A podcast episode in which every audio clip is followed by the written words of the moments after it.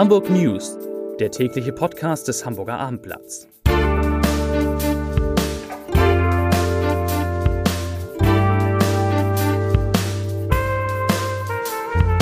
Herzlich willkommen zum letzten täglichen Podcast in dieser Woche. Mein Name ist Lars Heider und heute sprechen wir über eine sehr interessante Prognose des Hamburger Verkehrssenators, was E-Roller angeht. Außerdem geht es um ein Theaterstück, das kurzfristig abgesetzt wird, um Hamburgs Fähren, um eine wirklich sehr berührende Geschichte aus der Wochenendausgabe des Hamburger Abendblatts und wir haben die Hamburger Weihnachtsmärkte einem Ökotest unterzogen, auch da mit sehr interessanten Ergebnissen. Zunächst aber wie immer drei Nachrichten in aller Kürze. Nachricht Nummer eins: ein historischer Tag ist heute, denn nach fünfjähriger Bauzeit haben Vertreter von Politik und Unternehmen die Fertigstellung des ersten Lärmschutzdeckels auf der A7 in Hamburg gefeiert. Damit ist der Ausbau des 65 Kilometer langen Autobahnabschnitts zwischen dem Dreieck Hamburg Nordwest und Bordesholm bei Kiel, ja, er ist abgeschlossen. Großartig. Nachricht Nummer zwei.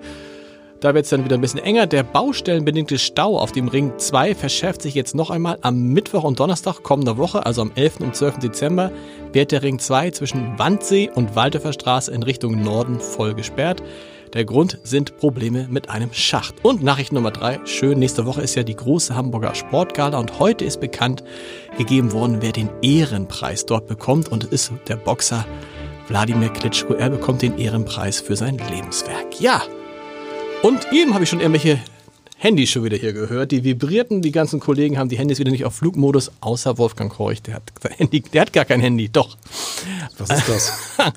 Wolfgang aus der Wirtschaftsredaktion. Ihr habt ein, wie ich finde, bemerkenswertes Interview mit dem Verkehrssenator, der vor allen Dingen Wirtschaftssenator ist, Michael Westhagemann, geführt. Und er hat sich da auch über E-Roller geäußert. Was hat er denn zu E-Rollern gesagt?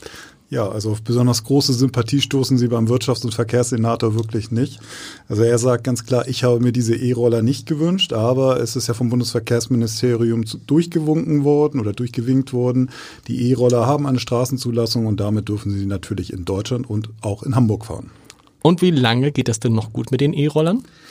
Ja, also wenn man äh, ihm Glauben schenken mag, äh, dann denkt er schon, dass sich in den nächsten zwei Jahren auf jeden Fall ein deutlicher Wandel äh, ergeben wird, nämlich dass sich die Zahl der Anbieter deutlich senken werden oder dass die Zahl deutlich sinken wird. Ähm, er ist also nicht so ganz von dem Geschäftsmodell der äh, E-Roller-Anbieter überzeugt. Was sagt er noch? Was sagt er noch? Er sagt noch eine ganze Menge. Also zum Beispiel das 365-Euro-Ticket, was ähm, ja die Opposition fordert oder Teile der Opposition. Für den öffentlichen Personennahverkehr? Für den öffentlichen Personennahverkehr, also für, das, für den HVV 365 Euro im Jahr und ganz HVV fahren. Äh, das hält er für ein Desaster, Zitat.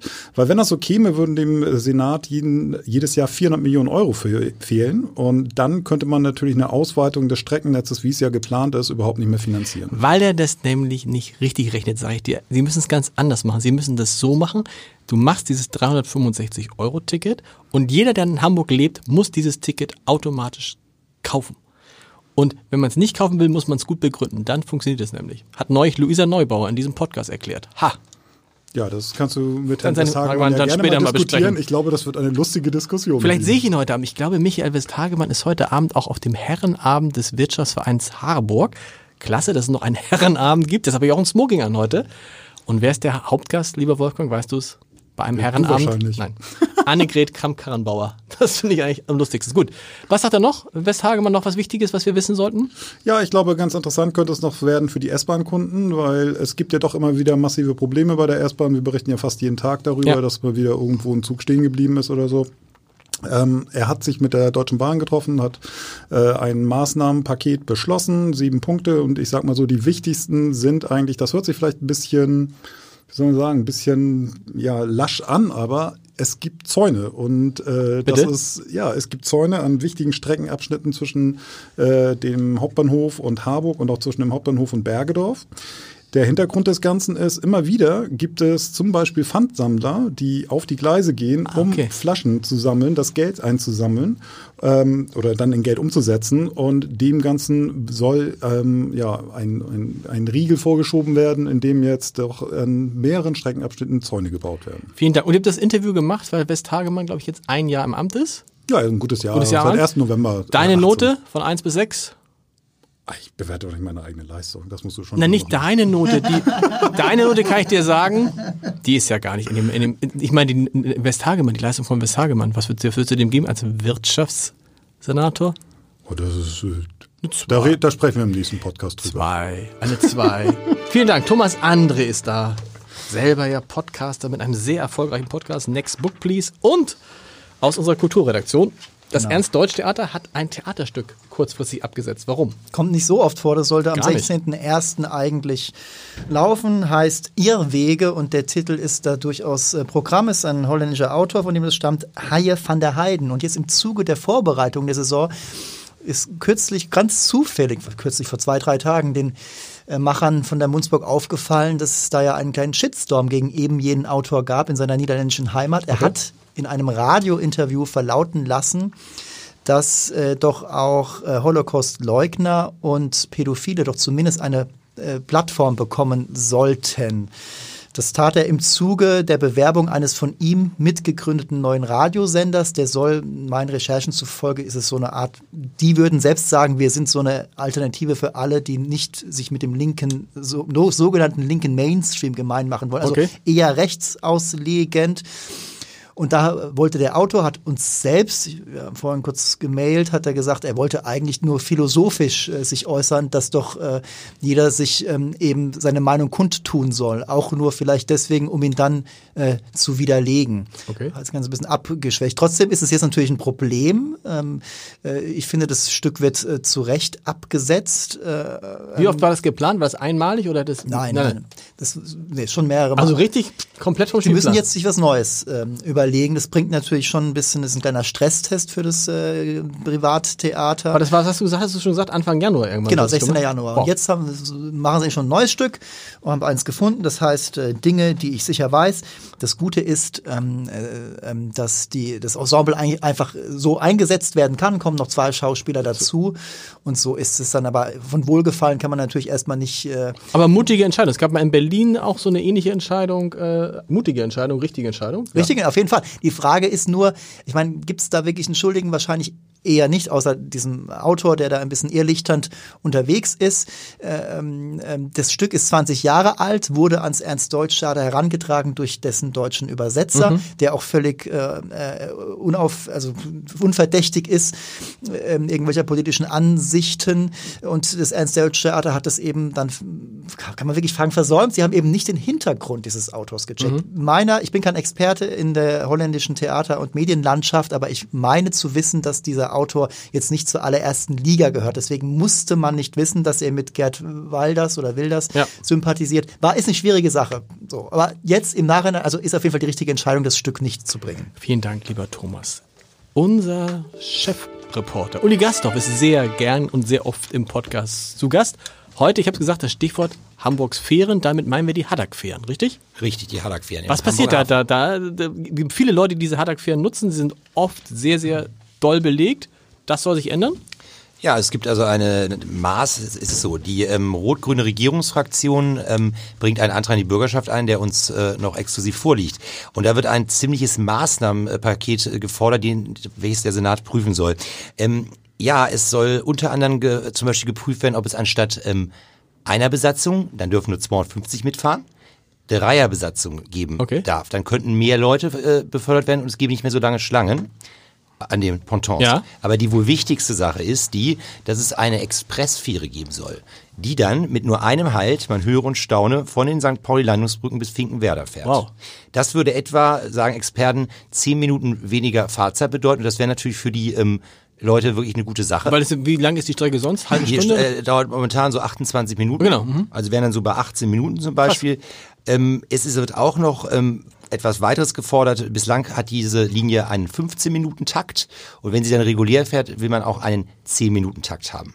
Wow, Wahnsinn. Und die Wahrscheinlichkeit, dass das durchkommt, ist ja relativ groß, weil es ist ja die Regierung. Genau, es ist ja nicht so, als wenn jetzt CDU oder FDP was fordern, sondern da die Regierung das fordert, ist relativ hoch, dass es durchkommt.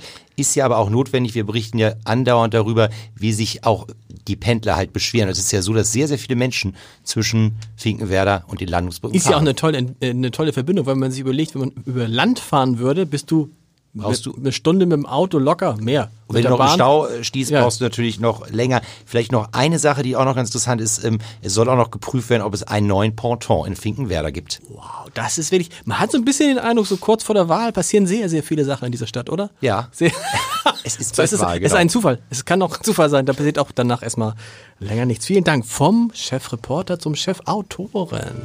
Peter Wenig.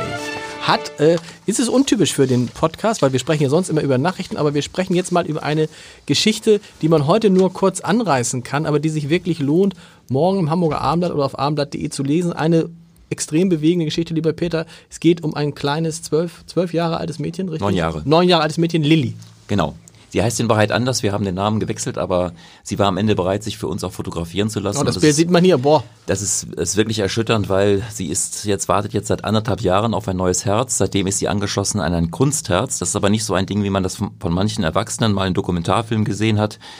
Ähm, wo man das, die Steuereinheit auf dem, Rücks, auf dem Rücken tragen kann. Das geht nicht bei Kindern, da ist, ist der Brustkorb zu zart. Das heißt, sie trägt so eine Art Rollcontainer, schleift sie immer hinter sich her. Das oder sieht man hier dieses Bild, das sieht so aus, das kann man gar nicht beschreiben. Es sieht aus wie, boah, wie so ein großes. Fitnessgerät mit vier Ja. großen Gewichten und dann so. Ja, es wiegt, also es 90, sieht, das wiegt 90 Kilo und Okay. das braucht natürlich ständig Strom. Alles andere wäre für das Kind lebensbedrohlich und das hat zur Konsequenz, dass das Kind jetzt seit anderthalb Jahren die Station nicht verlassen darf. Sie darf nie nach draußen, weil schon die Fahrt mit dem Fahrstuhl wäre zu riskant, weil der Fahrstuhl hat logischerweise keinen Stromanschluss.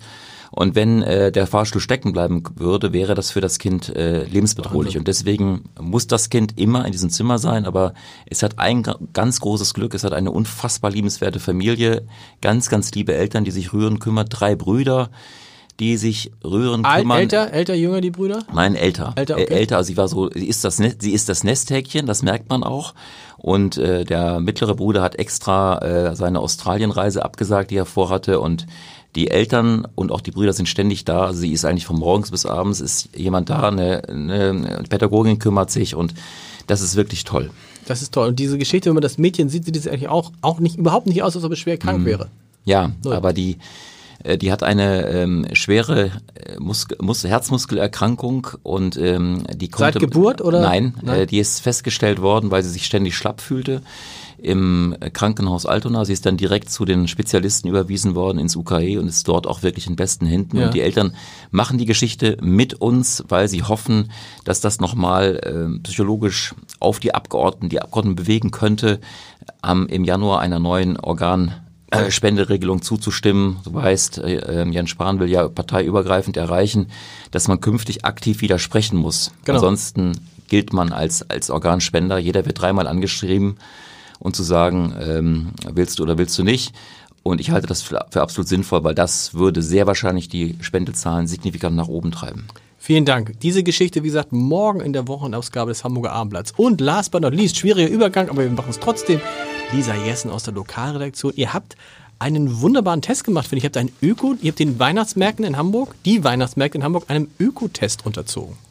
Ja, wir haben einfach mal geguckt, äh, wie halten es denn die Weihnachtsmarktbetreiber und die Standbetreiber mit dem Plastik? Und wir halten es. Ich hab, mein Eindruck ist, ich, wo habe ich das neulich gesehen? In der Barclaycard Arena, da bin ich durchgedreht. Da gibt es alles nur in Plastikbechern. Und auf den Weihnachtsmärkten? Da ist man schon etwas weiter. Also wenn man sich zurückerinnert, vor ein paar Jahren gab es ja auch den Glühwein und jedes Getränk noch irgendwie im fetten Plastikbecher. Das ist eigentlich, das haben wir gar nicht mehr gefunden. Also jeder Glühwein wird im schönen Pfand Keramikbecher ausgeschenkt. Und äh, sehr schlau machen es auch viele äh, Wurstbrater, die packen dann einfach die Bratwurst ins Brötchen und reichen Genau. vielleicht noch eine kleine Serviette mit Finde ich auch, man nimmt ist sie auch sich gut. selber. Manche, wenn es ohne Brötchen sein soll, haben dann so eine kleine Pappe. Aber es gibt auch immer noch Weihnachtsmärkte in Hamburg. Wir waren ja in der ganzen Stadt unterwegs. Da gibt's auch noch die ganz klassische Plastikschale, wo dann der Grünkohl reingefüllt wird oder die Erbsensuppe. Und die Leute nehmen das so selbst, ich kenne nur Erbsen, so habe ich das neu auch gesehen. Die Leute nehmen das so, ich würde das nicht mehr nehmen. Ich habe dann in der Barclaycard Arena gesagt, dann trinke ich halt nichts. Ja, also äh, wie gesagt, beim Trinken hat man das Problem Wenig, ja nicht, aber aber, die Leute, die kriegen das dann über den Tresen oder nehmen die das auch, weil dann haben sie Appetit drauf. Also wir haben niemanden erlebt, der gesagt hat, oh nee, in der Plastikschale nehme ich das aber nicht. Was habt ihr mal mit den Leuten gesprochen, die das in Plastik, es gibt ja andere Möglichkeiten, warum die das nicht anders machen? Ähm, das weiß ich nicht, warum die Einzelnen das so machen. Teilweise ist es halt auch, äh, es gibt ganz wenige Märkte, die haben auch äh, Teller, um, um Speisen äh, dann über den Tresen zu reichen. Es ist halt auch ein gewisses Problem mit dem Abwaschen. Das ist nicht immer so einfach bei den Märkten. Es gibt einen Markt äh, in Eimsbüttel, der hat so richtig so eine Spülstation für alle Cool. zusammen. Das ist natürlich vorbildlich, aber eben wahrscheinlich auch nicht einfach äh, umzusetzen. Was uns aufgefallen ist, ähm, für die Preise, also Preisvergleich, der Glühwein kostet immer ungefähr 3,50, die Bratwurst immer 3,50, mal ein bisschen mehr, mal ein bisschen weniger. Und die Apfeltasche immer 2 Euro. Äh, Schmalzgebäck ist ja noch beliebter. Stimmt. Das kostet immer so die kleinste Portion ab 3 Euro. Boah, so teuer. Vielen Dank, ja super. Jetzt äh, gibt's gleich noch den Leserbrief des Tages, wie immer, und vor allen Dingen aber den Hinweis, oh, die Lesebrille passt nicht mehr. Vor allen Dingen aber den Hinweis, heute Abend eine neue Folge unseres unglaublich beliebten Podcasts, dem Tod auf der Spur, äh, mit einem spektakulären Kriminalfall wieder. Den gibt's heute Abend ab 18 Uhr auf www.abendblatt.de slash podcast. Und der Leserbrief des Tages kommt von Renate Hohenhold. Es geht um das Böllerverbot, äh, das für den Hamburger Jungfernstieg gelten soll. Frau Bohnhold schreibt, es ist mir vollkommen schleierhaft, warum man nach all den schlechten Erfahrungen der vergangenen Jahre nicht ein generelles Böllerverbot für Privatpersonen anordnet, so wie es weltweit in vielen anderen Großstädten schon längst der Fall ist. Wenn es nun am Jungfernstieg verboten ist, werden diese Banden und Horden woanders hinwandern. Hamburg ist mal wieder übertrieben tolerant. Ja, in diesem Sinne, wir hören uns Montag wieder. Tschüss.